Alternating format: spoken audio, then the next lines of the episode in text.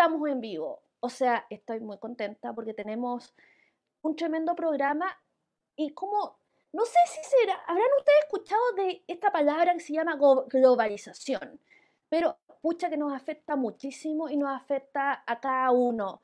Eh, los bienes y servicios a los que tenemos, a los que tenemos acceso, la prosperidad del país. Eh, la globalización no es algo que pasa lejos, es algo que pasa acá. Y realmente el presidente de Estados Unidos, quien sea, pues, tiene un poder para desbalancear, mover la, la balanza de la globalización de una manera muy importante. Y realmente decir que Trump no ha sido relevante eh, o, que, no ha dejado su impronta es, digamos, eh, eh, digamos, tapar eso con un dedo. Entonces, resulta que el nuevo presidente probablemente va a tener mucha, mucha implicancia para lo que va a ser especialmente el comercio, pero no solamente eso, la OMC, etcétera, pero eso es otra historia. Voy a, eh, eh, presentar a mis invitados. Bueno, primero Sebastián Vargas, ingeniero agrónomo, académico de la Escuela de Agronomía de la Universidad Mayor e investigador en economía agroalimentaria y desarrollo rural. Él está por segunda vez en el programa y le quiero dar una cálida bienvenida nuevamente y espero que sea la segunda de muchas. Abrazos. Muchas gracias. Y acá, no, uno, bueno, ustedes, ustedes saben que yo soy fan absoluta de Gerald Oliera Baroa, o sea, este canal me ha dado la posibilidad de tener gente que me encanta, que es abogado y magíster en relaciones internacionales y, mi candidato particular al emperador de universo. Me encanta. Y resulta que, eh, espero, ay, puta, que me eche una manito eh, la señora con la tecnología acá Liberty News que nos hace mucha falta. Ah. Y bueno, Rodolfo Vilches, de cual, que, bien, que también es realmente uno de mis grandes amores, va a venir después. Resulta que vamos a empezar, quizás Gerard, podrías empezar tú dándonos el, un, eh, digamos, una pincelada general de qué puede afectar, que no, espero una buena noticia, ¿ya? bueno, eh, esto es bastante interesante. Venimos, eh, bueno, se suele decir por ya, ya, es casi una ciutiquería intelectual de que estamos en tiempo interesante. Tiempo interesante en, la en, el mundo chino, ya que también siempre que hablamos de Estados Unidos, en algún momento nos remitimos a China, significan tiempos de crisis. Eso significa, según los chinos, tiempos interesantes, tiempos de crisis. Y, efectivamente estamos en, tiempos interesantes, aunque sea algo, una, algo bien recurrente mencionar, efectivamente estamos en crisis. Eh, en crisis que son muchas crisis, no la crisis de Estados Unidos y su democracia que está puesta en juego, no en el sentido de perder la democracia, pero sí que se ha horadado, que se ha afectado profundamente, sino también todos los países. O sea, hablaremos, creo que no, no hemos hablado mucho, nunca hemos hecho un programa por lo menos que yo participe acá respecto al estallido social, creo que ustedes lo han hecho, eh, pero evidentemente, evidentemente, eso, entender que lo que vivimos en Chile, por ejemplo, es un fenómeno local, no. Responde, tiene, tiene, tiene obviamente argumentos plenamente locales, pero también corresponde a una época. Dicho eso, eh, Estados Unidos está en una circunstancia de bastante inestabilidad política, eh, lo cual se ha reforzado obviamente por la conducta de, Donald Trump y también obviamente por una, ciudadanía mucho más exigente que, tampoco está muy contenta con la conducta previa ni, actual de Biden. O sea, eh, no hay un entusiasmo muy grande detrás de él.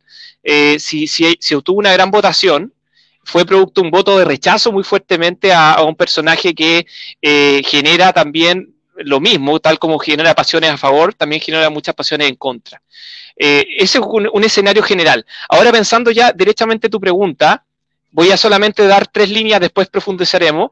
La primera es que podemos tener un escenario más o menos predecible, siguiendo la conducta de Biden, su, comportamiento, que es, un, es una, eh, fue un vicepresidente en un gobierno bastante moderado, él era incluso más moderado, más hacia el centro que Barack Obama, que es el, es el políticamente correcto finalmente, entonces más al centro que políticamente correcto, eh, ha estado, estuvo 47 años, 47 años en, política, ha estado 47 años en política, tiene una historia tremenda, entonces, y, siempre buscando acuerdos, tendiendo y del establishment, que es un tema bien, bien complejo, porque todo el mundo, incluyendo los votantes de Trump, pero todo el mundo en alguna medida estamos un poquito en contra del establishment. Queremos cambios, queremos aire fresco, oxigenar, tenemos esa mentalidad, todos. Entonces, ahí, ahí tiene un problema ya al inicio. Entonces, frente a eso, ¿qué podríamos esperar de este Biden moderado? Uno, que eh, eh, ingrese nuevamente al Acuerdo de París como prometió, el tema de cambio climático. Dos, dos. Ah, dos, que aparte del, cambio climático es que las diferencias comerciales las resuelva a través de la Organización Mundial del Comercio. Tres, que las diferencias con China no van a desaparecer, sino que van a tener otros escenarios. Y esas diferencias van a estar vinculadas, y eso se espera, a críticas profundas en materia de la violación de los derechos humanos que se producen en China. Eso sí va a ocurrir. Lo que no sabemos es el grado. Las diferencias comerciales tampoco van a desaparecer, quizás se canalicen de otra manera. Eso es un escenario que sería como un escenario base. Después hay dos escenarios que, dado la característica de este canal, y espero que no, porque he visto los programas que tienen, etcétera, voy a dar dos distopías probables. dos distopías. Una distopía probable es que el fantasma de Trump sea absolutamente más grande que el presidente de los Estados Unidos y finalmente Biden tenga que metamorfosearse y seguir el, mismo, el mismo tono y la misma conducta y ser una impostura de Trump para no perder apoyo en una base más hacia el centro o si se quiere centro derecha. Que ha sido un poco su trayectoria. Si, si Biden es lo más, es, de, lo, de, lo, más a la derecha que existe en el Partido Republicano, así como, perdón, demócrata, así como McCain de lo más izquierda en el republicano, en la elección con Obama, aquí se produjo exactamente lo mismo a la inversa o muy parecido, digamos, fenómeno. Y la otra, y esa es una distopía tremenda, o sea, que no cambie nada, que cambie el presidente para que no cambie nada, y, y, otra, y con todas las críticas que tiene esto, y una otra distopía que puede ser aún más dramática es la que señaló eh, el, abogado, el abogado de eh, Donald Trump, que eh, exagerando por supuesto, pasándose en muchos pueblos, es de que Estados Unidos se convierta en Venezuela. A eso, eso obviamente no es así ni va a ser así, pero en esa exageración hay un elemento que sí es real, que la vicepresidenta es bastante más a la izquierda que el presidente, y el presidente está entrado en años y ella puede crecer y se puede presidencializar, sobre todo después de la elección de medio término. Porque ella puede ser la candidata finalmente a presidenta, porque pensar en un candidato de 82 años no se ve tan probable. Además de, además de todo eso, además de ese, tema, y para terminar ahora que entró Rodolfo, eh, la, otra posibilidad que existe es que, digamos que, que, otras fuerzas, como por ejemplo las, conocidas como The Squad, eh, con, Ocasio Cortés a la cabeza, eh, izquierdicen y, tensionen mucho el gobierno por fuera. Y eso también tendría repercusiones respecto a la estabilidad y respecto a, lo que uno podría esperar de un gobierno centrista, moderado, lo cual tiene repercusiones políticas, económicas, sociales, culturales incluso. Entonces, esos son los tres panoramas están presentes. Posible, según mi punto de vista. Ojalá no tenga razón. Eh, excepto por lo del Acuerdo de París. Ojalá no tenga razón. Eh, quería, no, se nos une Rodolfo Vilches, eh, quien realmente es, yo lo, voy a presentar, es un tremendo invitado recurrente, amigo de la casa. Rodolfo Vilches, experto en política económica internacional, Además, es exfuncionario de la Organización de las Naciones Unidas, eh, es negociador oficial de tratados de libre comercio del Ministerio de Relaciones Exteriores. Y además parece que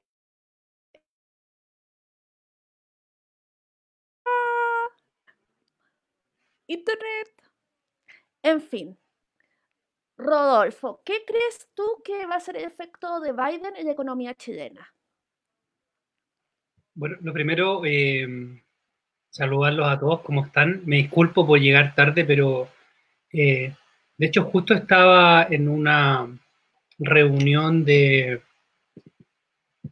derecho económico. Estábamos con, con unos profesores que me invitaron, estábamos conversando, surgió algo de estos temas. Eh, fíjate que yo veo con medianamente buenos ojos la elección de Biden, eh, y no porque con la elección de Biden, eh, hoy, ahora algunos me comentaban que podríamos tener una reducción en, en, por ejemplo, en la guerra comercial con China. Yo no creo que eso vaya a pasar, pero sí volvemos a un tono más sensato y más dialogante de lo que vienen siendo los últimos, los presidentes de un país como Estados Unidos. Y por tanto, creo que difícilmente vamos a tener desde ahora estos arranques de locura y que de un día para otro anuncias que vas a tener aranceles, me parece que vamos a tener más bien negociaciones. ¿Y por qué digo esto? Porque el caso China siempre ha sido un tema importante para los americanos, sean demócratas, sean republicanos, China es un tema, digamos. Entonces, eh, eh, ahora, en el caso de la economía chilena, eh, yo creo que son variados los, efectos. partiendo porque yo creo que se despeja un poquito, quizás se veía lejano, pero era probable esta potencial revisión de los acuerdos comerciales que estaba haciendo Trump. Yo creo que con Biden lo veo poco probable que pase, aunque seamos una economía muy pequeñita, pero siempre te puede salpicar también las restricciones que, utilizaba eh, Donald Trump. En algún momento se habló de las manzanas, se habló de los vinos que podían estar ahí. Yo creo que tampoco eh, eso va a ocurrir. Eh, por otro lado, esta relación con China va a ser mucho más, ¿cómo podrías? Más madura de alguna forma, ¿me entiendes? Y por, y por tanto los mercados van a reaccionar mucho mejor y eso es bueno para Chile. Eso también tiene un efecto en el resto de otras economías que también les afecta esta mala relación, estos efectos en crecimiento y que también son socios comerciales nuestros, eh, sobre todo aquellos que tienen cadenas de valor importante con los chinos. No sé, estoy hablando, eh, por ejemplo, un Corea, un Japón, que son socios importantes nuestros. También yo creo que ahí se va a generar, eh, se va a generar una cosa un poquito más estable. Eh, bueno, ni hablar en términos accionarios, ni hablar en términos de tasas de interés, ni hablar en términos de ese tipo de cosas. Eh, creo que también, eh, yo, creo que no me atrevo a decir que con Biden esta cosa vaya a ir mejor, pero sí por lo menos creo que va a ser mucho más estable y mucho más previsible, digamos, cómo viene la mano. ¿Hoy qué pasó con la conductora?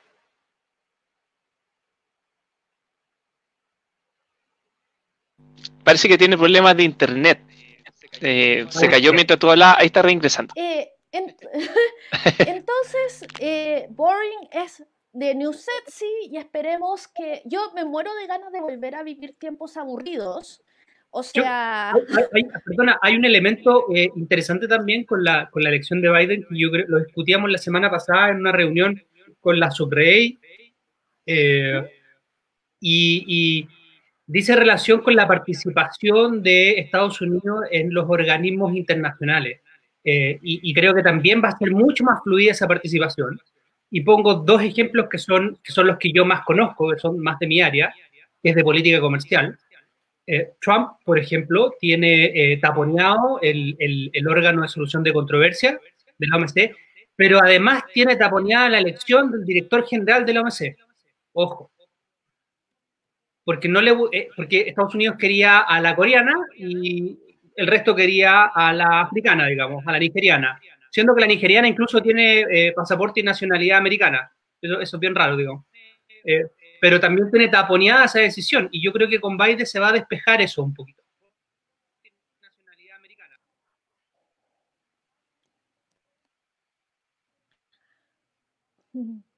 ¿Aló? Sí, te escucho. Eh, bueno, eh, Internet me, está matando.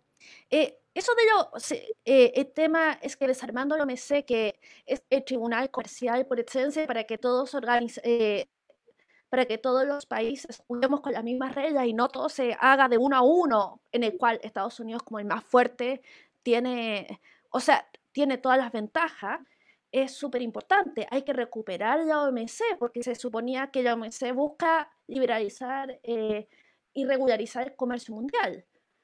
Sí, estrictamente, no, queda, no, no, no es que no haya un órgano. De hecho, los países buscaron una solución alternativa y se someten voluntariamente a un órgano, digamos, más bien bilateral en caso.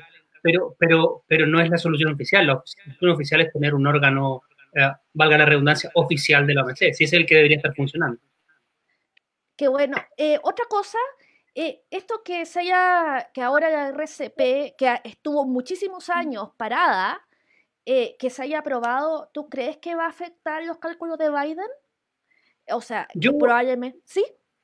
Más que, más que afectar los cálculos, me da la impresión de que ahora va a mirar con unos ojos más eh, beneficiosos al TPP. De hecho, Oh, porque, porque de alguna forma el TPP naturalmente es el bloque que viene a contrarrestar este otro bloque donde China tiene la, de alguna forma China tiene la hegemonía en el, en el RECEP y, y acá eh, podría tener la Estados Unidos el que lleve. Finalmente en las negociaciones uno sabe que es así. Yo, bueno, yo estuve en las negociaciones desde el principio y, y hay países que llevan eh, la batuta y hay otros países como Chile que si bien no llevan la batuta sí son escuchados por experiencia, porque tiene muchos acuerdos, un montón de cosas.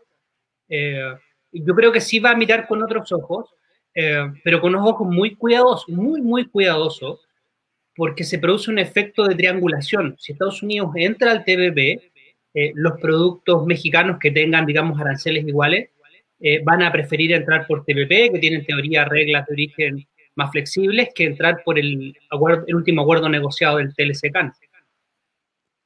Treaty Shopping, eh, creo que dicen, elegir. ahí, tiene, ahí, tiene, ahí van a hacer un juego. Lo más probable es que Estados Unidos quiera entrar, va a entrar quizás con alguna exigencia, probablemente para los, estos productos que los va a identificar, cuáles son sus productos sensibles, para evitar esta triangulación, etcétera.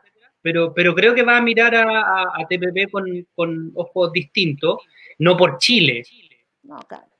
Particularmente, pero, pero, pero sí por el resto de las economías, porque está Japón, porque está México, porque está Australia, Australia que ya ha sido aliado de, y todos saben, lo, con, Estados Unidos y digamos los guiños que le hace taponeando a China en un montón de cosas.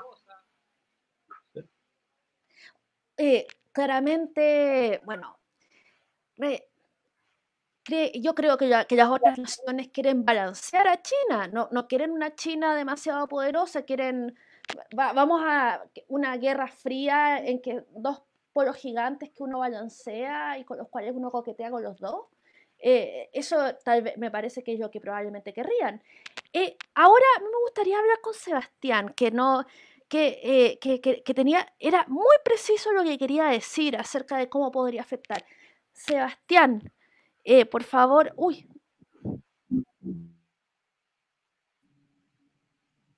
Sí, no, ¿se escucha bien o no?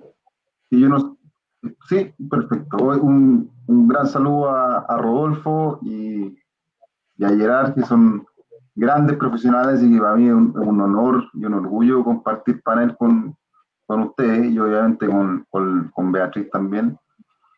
Eh, yo, a, mí, a mi parecer, aún falta, aún falta mucho baño que cortar. Eh, todos sabemos, y ustedes, eh, Gerard y Rodolfo, lo, han planteado de, de, una, de, una, muy buena manera, las diferencias que existen entre, entre una política económica de Trump y una política económica de Biden. Eh, sí, yo creo que, que, se, van a, se, van a, mm, se va a distender un poco esta, esta tensión que existía entre Estados Unidos y China al mandato de, de Trump quizás ahora con, con Biden esto empiece a, a, bajar las tensiones. Y obviamente que eso eh, va a traer eh, probablemente beneficios comerciales para Chile. Nosotros somos, somos grandes exportadores eh, hacia, hacia ese país asiático y también para a países de Norteamérica, México, Estados Unidos, Canadá. pero ¿por qué pienso que todavía queda paño que cortar? Porque Biden eh, particularmente ha explicitado y lo, dijo en su campaña que quiere imponer impuestos a los más ricos, súper ricos de Estados Unidos. Y eso, en teoría económica, eh, claramente genera incertidumbre en los mercados, particularmente en el mercado financiero. Si los mercados financieros tiemblan, obviamente que cualquier tipo de tasa, ya sea la tasa de la Reserva Federal o, incluso podría repercutir en el Banco Central nuestro, eh, obviamente que podría generar una leve inestabilidad eh, o incertidumbre respecto de, cómo se viene la economía a nivel nacional. ¿ya? Em, Biden se caracteriza por, y, en general los demócratas se caracterizan por una política fiscal expansiva, y, vamos a ver también a quién, a quién va, va, a poner como presidente de la Fed. ¿ya? Si, si, si, la Reserva Federal va a tener una política monetaria expansiva, bueno, eso también a nosotros eventualmente nos podría afectar, particularmente en el tipo de cambio. Y el tipo de cambio para nosotros es súper importante, porque nosotros somos un país que estamos muy abiertos a los mercados internacionales, y obviamente que estas eh, fluctuaciones de, del precio del dólar eh, pueden afectar de una u otra forma las exportaciones o, las importaciones nacionales. Si, vemos el caso del cobre, obviamente que, que, afecta a, a, a, las distintas industrias, particularmente la que, la que me importa a mí, que es la, la agroindustria, la agricultura, la exportación de, de fruta, ¿cierto? Eh, y, no olvidemos que, dentro de, ese, paraguas de, exportaciones agrícolas de importancia económica para Chile, están las cerezas. Y las cerezas van para China. Entonces, eh, yo creo que falta todavía, falta por, por, ver cómo se va a desarrollar primero este, este cambio de mando. Eh, no creo que exista incertidumbre, tampoco soy de las personas que, cree que Estados Unidos se va a convertir en Venezuela, como ahí lo mencionaba Gerard. O alguien lo mencionó, ¿cierto? Y yo pienso igual que Gerard, no, no, no creo que eso, eso, sea así. Eh, y además Biden tampoco la tiene fácil. ¿ah? Si viene el presidente de Estados Unidos, el próximo presidente de Estados Unidos, eh, no tiene el Senado completamente a su favor. Entonces no va a ser tampoco que va, a hacer lo que quiera en, respecto de políticas económicas, políticas comerciales eh, u otro tipo de, política interna en, la que se mueva eh, Estados Unidos.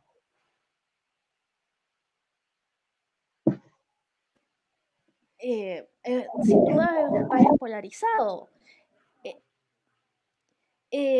Gerard, ¿Quieres comentar sobre lo que dijo? Sí, yo, yo pienso que tiene toda la razón Sebastián. Eh, una de las distopías que, que planteé era justamente eh, el hecho de que la presión hacia la izquierda que podría tener dentro del Partido Demócrata, eh, impulsado por nombres como Casio Cortés, que es emergente. Eh, recordemos que Casio Cortés llegó a la Cámara de Representantes luego de vencer al demócrata número 4 del partido, el cuarto más votado del país, y tiene además forma este squad con estas otras tres representantes jóvenes. Entonces hay una presión emergente de, la izquierda y eso puede tensionar. Además hay que señalar otro elemento que es bien importante. retrocedamos en el tiempo cuando Barack Obama estaba negociando el tratado con la Unión Europea y el, TPP, los votos no los no lo obtenía mayoritariamente los demócratas, los obtenía en la vereda del frente, en, en los republicanos. Entonces se acercó allá y obviamente con su enorme popularidad logró eh, eh, tener una masa crítica suficiente o va a tener respaldo. Lo que dice Sebastián también con respecto a los votos bien importante porque Estados Unidos, aquí siempre decimos, no, las leyes de quórum mayoritario, supramayoritarios, que ley orgánica y nos quejamos de esas cosas. Bueno, en Estados Unidos los proyectos son de 60% la gran mayoría. O sea, hay que tener una alta votación para tener la aprobación.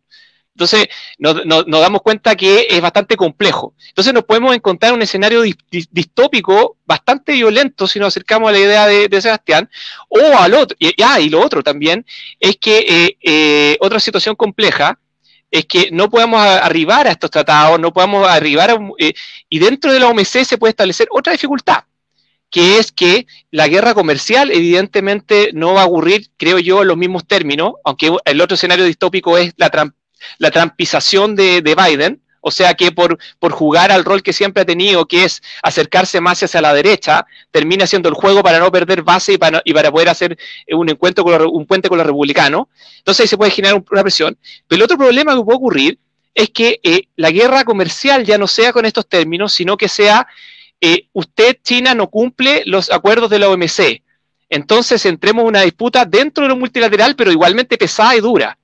Y a eso le unimos, porque no, porque no cumple las leyes de propiedad, propiedad intelectual, porque no cumple, porque no, eh, porque no cumple, por ejemplo, eh, leyes que tienen que ver con eh, el respeto a, de ahí nos podemos trasladar una serie de otras leyes que tienen que ver con, la, con, con el mundo laboral, con el respeto, y después también, slash, derechos humanos.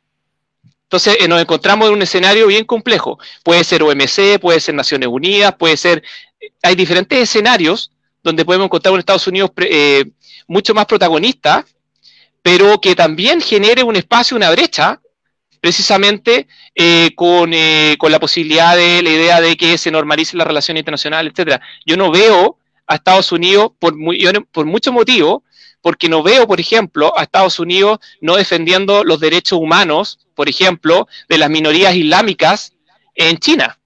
No me imagino eso. Entonces ahí tenemos un problema, no me lo imagino. Tampoco me imagino a Estados Unidos eh, eh, permitiendo...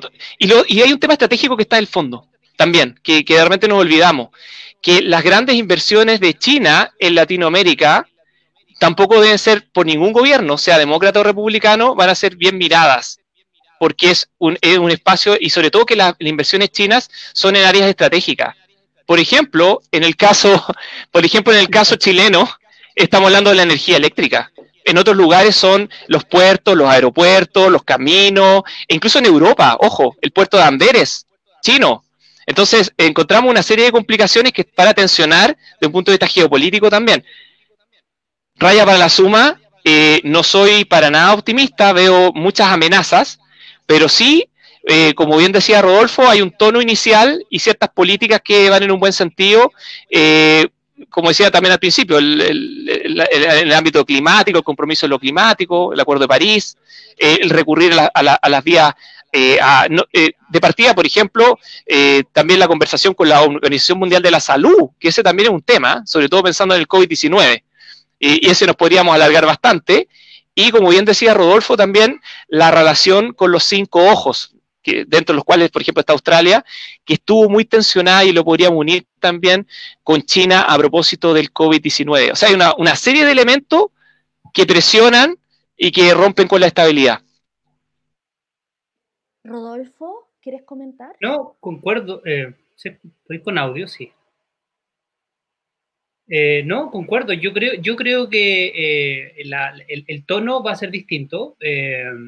concuerdo con que esto eh, este primer año yo creo que va a ser muy de recomponer cosas, eh, contra, quedaron eh, rotas y quebradas muchas relaciones o quedaron medio frágiles.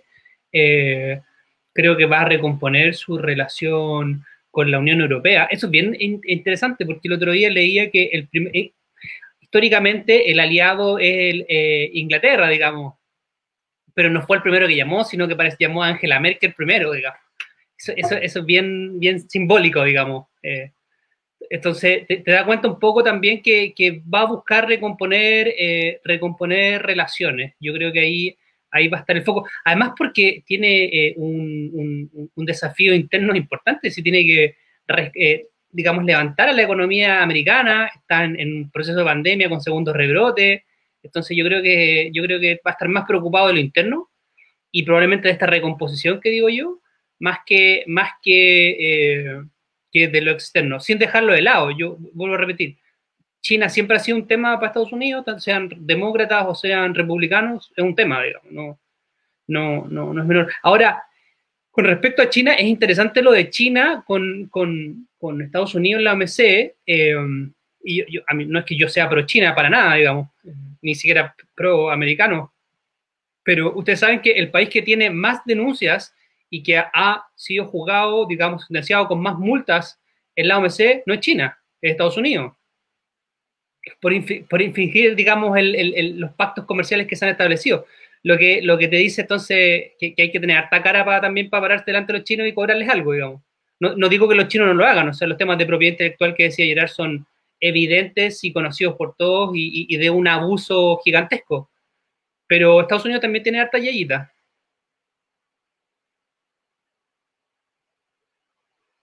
Eh, Sebastián, ¿qué opinas? ¿Quieres comentar?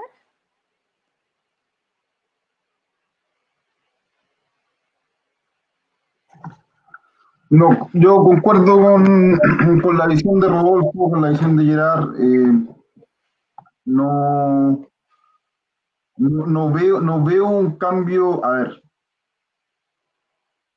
no creo, no creo que exista un cambio tan radical en el corto plazo respecto de eh, las políticas de, eh, eh, estadounidenses. Ahora no. ¿Por qué? Porque básicamente por lo que Rodolfo mencionaba, o sea, Biden se tiene que preocupar de reactivar el empleo, solucionar el problema del COVID de, de la pandemia, y eso lo va a hacer, insisto, a través de mayor gasto público. Entonces, esa es su prioridad, al menos 2021 va a ser esa su prioridad.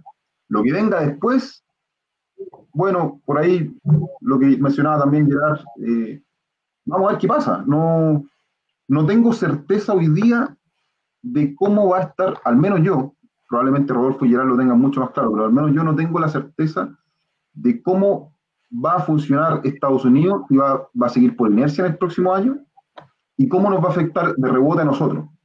¿ya?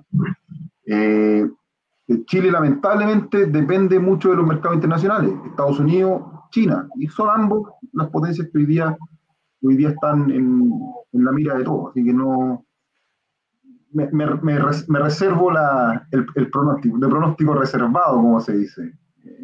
Perdón, yo lo que comenta Sebastián eh, eh, no es menor. Yo, a mí me preocupan otras cosas de esta relación China-Estados Unidos esta guerra eh, que se produce, que yo siempre digo que no es comercial, sino que estas guerras son instrumentos comerciales que ocupan en esta batalla que están teniendo, que es muy distinto a tener una guerra comercial, digamos.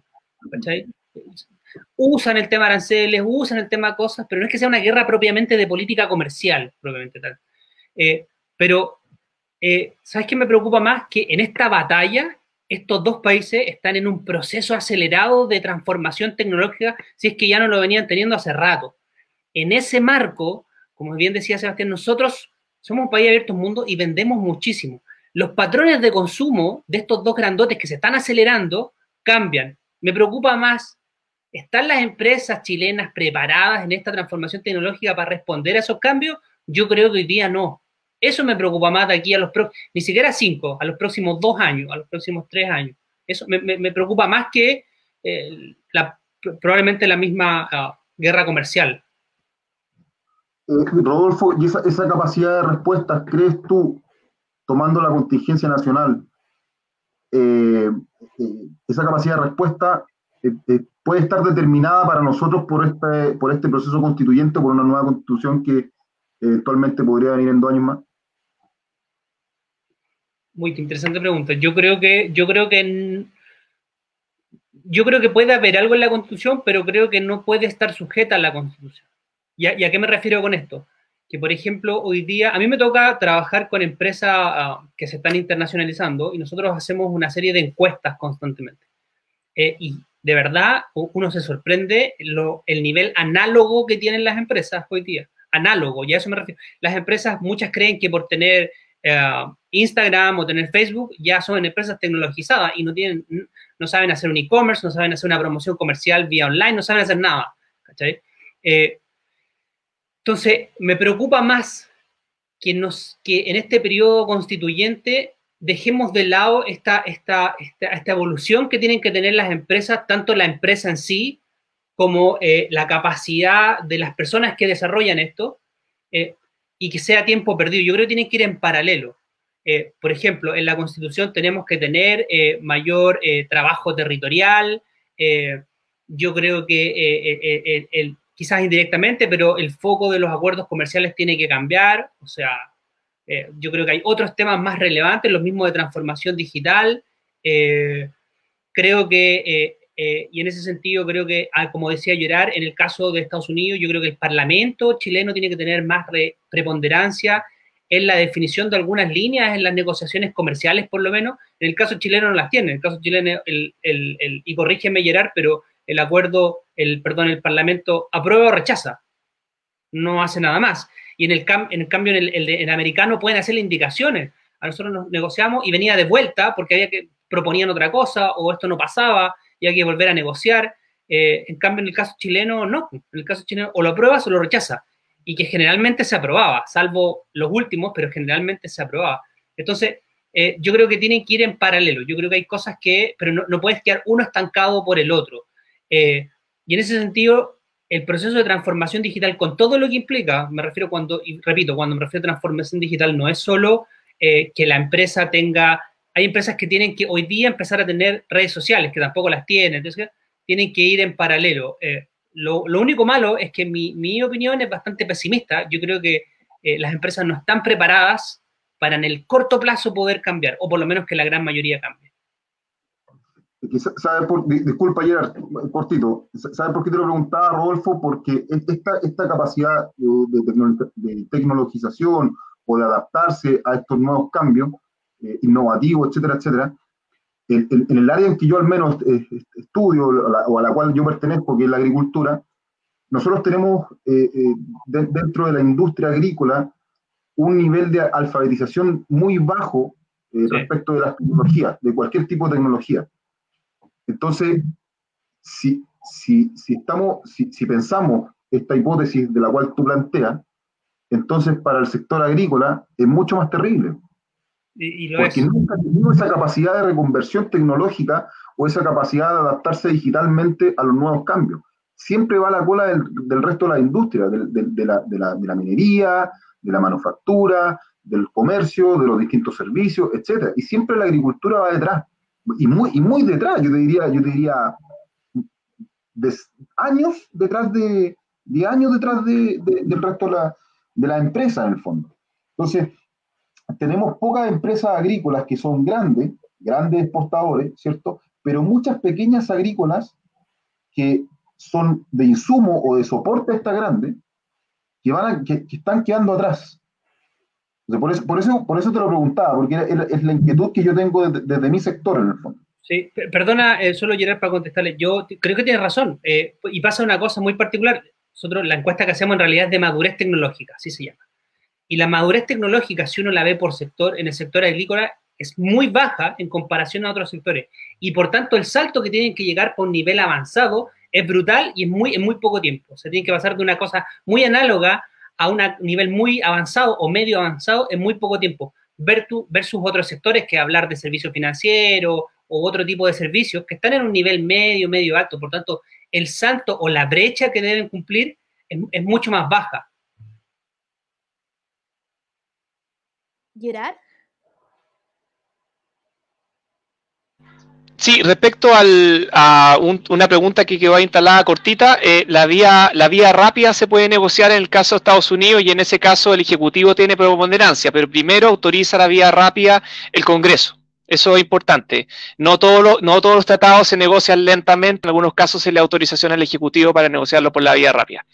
Eh, lo otro también es que efectivamente en el corto plazo tienen que haber cambios que tienen que ver con la, la forma en que las empresas se adaptan, que tienen esta, una resiliencia a los cambios, al escenario que se nos plantea. O sea, estamos hablando que antes nos podíamos juntar eh, a conversar, a tomar un cafecito, eh, podían viajar los ejecutivos por el mundo, que también, y ahora se acostumbraban a hacerlo por Zoom. O sea, y esas cosas que parecen tan pequeñas generan, eh, tiene que ver con la idiosincrasia también. Hay un aspecto cultural en esto, que seguramente Sebastián lo debe conocer muy fuertemente con el mundo del agro, que es un mundo bastante eh, atomizado.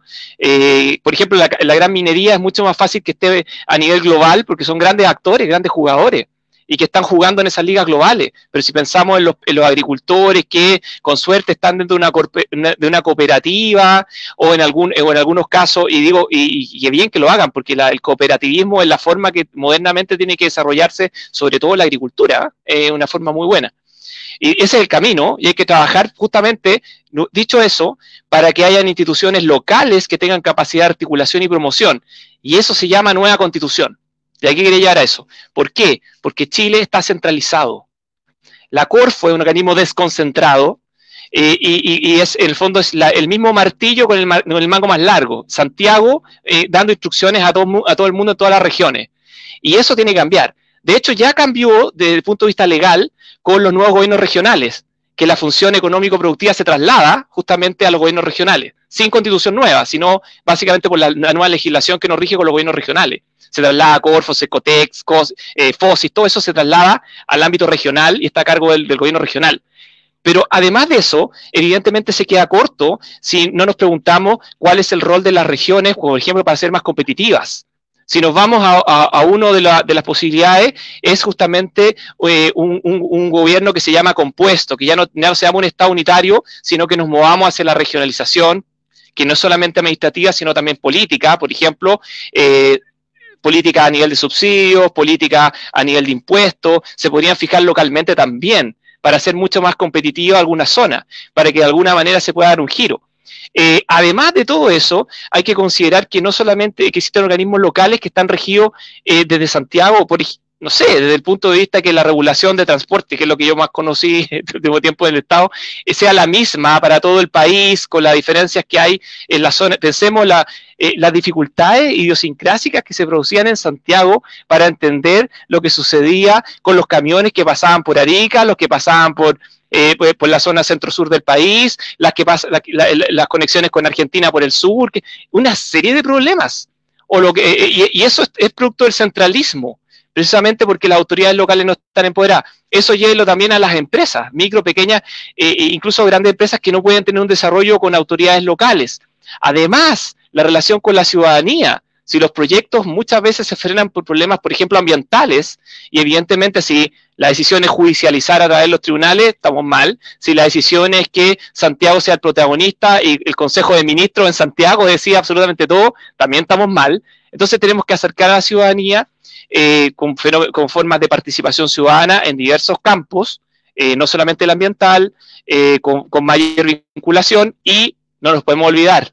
O sea, vivimos un fenómeno de violencia que no ha desaparecido, por, estamos en una especie de pausa, podríamos decir, y ese fenómeno de violencia está asociado creo yo, justamente, por algo se llegó a la conclusión de que una nueva constitución que sacó un 80% de votación está asociado a que el pacto social está descompuesto.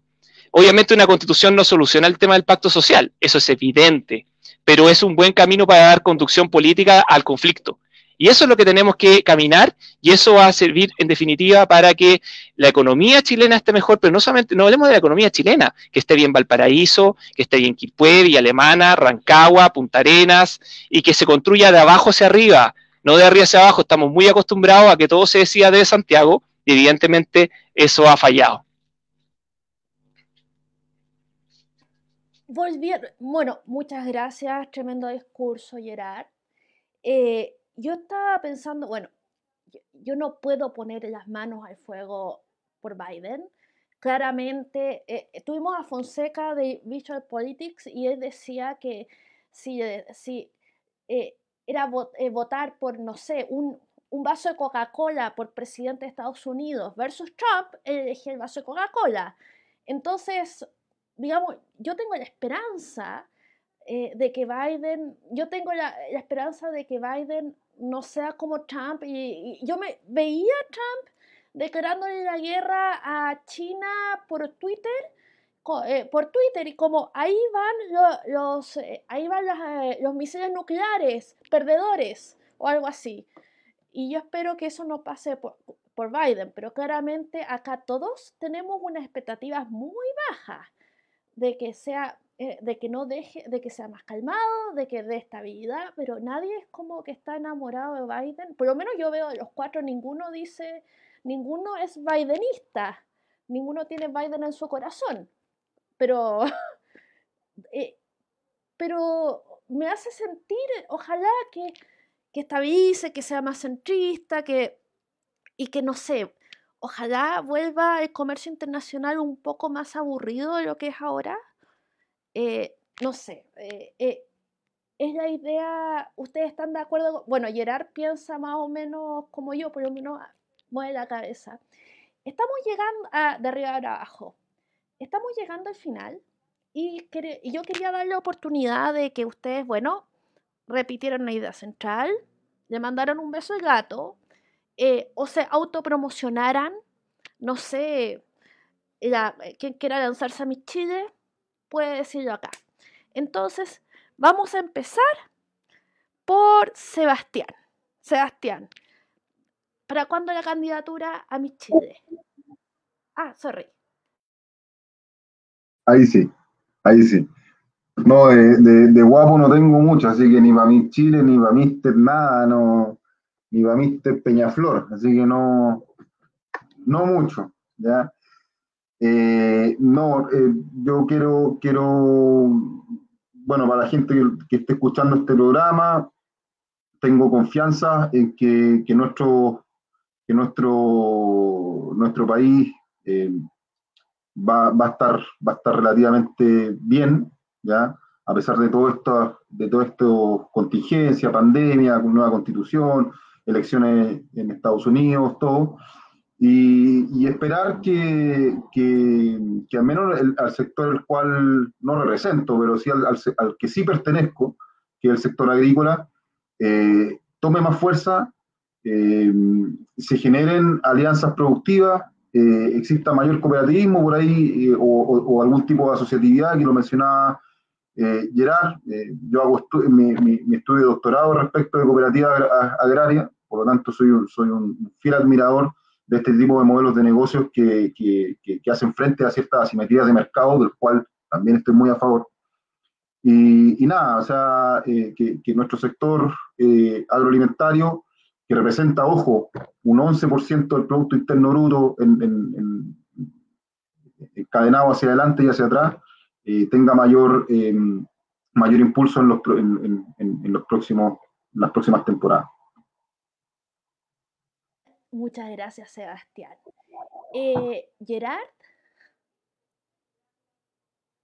Bueno, varias cosas. En primer lugar, quería contarles que en la, en la región de Valparaíso, eh, entre consejeros regionales, personas que, que han sido invitadas, eh, hemos desarrollado, estamos desarrollando, ya tenemos un primer borrador de, ideas constituyentes, eh, eh, que habla justamente de varios de los temas que tocamos ahora y, fuertemente esta idea liberal de que nos tenemos que preocupar, lo que tú decías, las asimetrías del mercado, hay asimetrías también que tienen que ver la relación que tienen las regiones en relación a Santiago también. Entonces, hay diversas asimetrías que están vinculadas en, en un concepto básico como liberales a todos nos molesta mucho, que es la concentración del poder en toda su fase en el fondo de que hay una, eh, que todos podamos participar, ya sea desde el punto de vista económico, desde el punto de vista político. Dicho, dicho todo eso, el segundo aviso muy corto, es que eh, hay un gran peligro en la constituyente, que es un peligro muy serio, dentro de muchos otros que podrán eh, comentar el resto, es de que finalmente Santiago, o como dijo Cristóbal Belolio, los, los, los hijos del viejo distrito 23 sean los que quieran representarnos a todos en Chile, que nos quieran representar. Y ese peligro tan grave de que nos quieran representar implica que van a levantar candidaturas, por ejemplo, en mi distrito, el distrito 6. Espero que eso no ocurra. Eh, y, si mi partido, Evolución Política, llega a hacerlo, yo, yo comunico algo que ya dije en mi programa, me voy a rapar completamente. Así como los antiguos se, se echaban ceniza en la cabeza y se ponían ropas ásperas, y, se, y también se rapaban el pelo, y ya la ropa áspera no tiene sentido, ya no tiene sentido echarse ceniza, pero raparse va a ser algo muy visible porque tengo el pelo bastante largo, a pesar de que es cuálido en la parte de adelante. Así que eh, eso, pues, y me van a ver y lo voy a comentar, y, y claro, porque me parecería muy feo que los hijos de, los hijos de, digamos, en el sentido de Santiago, no de un apellido, qué sé yo, que eso también puede ser un tema, porque la concentración del poder tiene muchas dimensiones, no me quiero extender. Así que eso, espero que se salve tu melena rubia.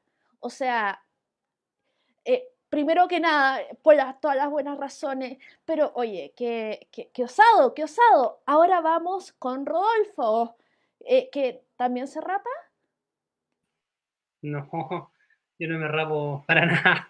Oye, no, yo quiero eh, quizás invitar, bueno, primero hacer un comentario sobre un concepto que, que, dijo Gerard que, que, necesitamos una nueva constitución. Yo creo que sí, a mí me alegra mucho que haya ganado la prueba, me alegra mucho que haya sido una convención constituyente. ¿Por qué? Porque alguien alguna vez escuché decirlo en televisión que por qué se constitucionalizaban los temas. Bueno, justamente porque están constitucionalizados, porque la misma, el, mismo nombre lo dice, necesitamos constituirnos políticamente de una forma distinta. Y eso se hace en la constitución, no hay otra forma. Eh, entonces estoy muy contento de, de que esto esté pasando eh, probablemente eh, vamos a tener que asumir el costo de, cierta inestabilidad o incerteza por un par de tiempo, pero es el costo para ser mejores, yo creo.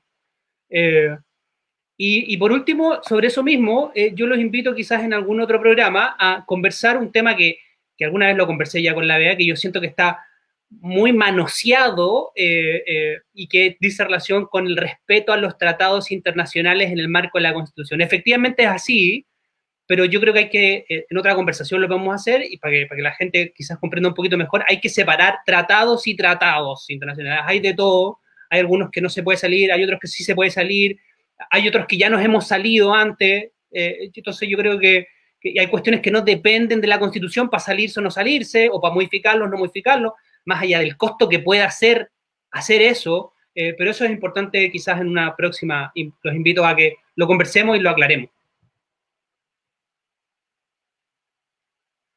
Te vamos a tomar la palabra, porque, bueno, no eh, una cosa es el pacto de los derechos civiles y políticos y otro es, no sé, el acuerdo que uno pueda tener sobre, no sé, el comercio de la que, Claro, es que eso es lo que me pasa, meten en el mismo saco un pacto de derechos humanos con un pacto climático, con un pacto comercial, con un pacto de protección de plantas, como que están todos juntos, todos son tratados internacionales, como que, sí, todos son tratados internacionales, pero tienen rangos distintos, se tratan distintos.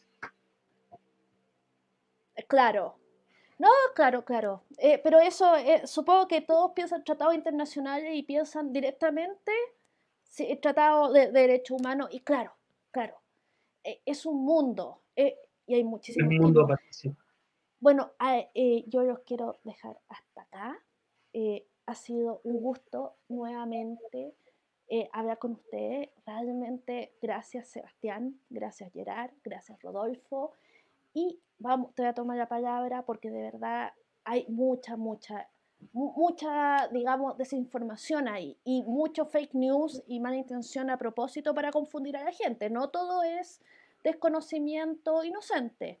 Así que les doy un abrazo a todos, que estén muy bien, que, no, que estén sanos y bueno, me, voy a encomendarme, encomendar tu cabellera, Gerard, alguna deidad. No sé cuál, porque soy atea, pero me voy a inventar alguna. Un abrazo, cuídense. Chao, chao, Sebastián. Chao, chao, Gerard.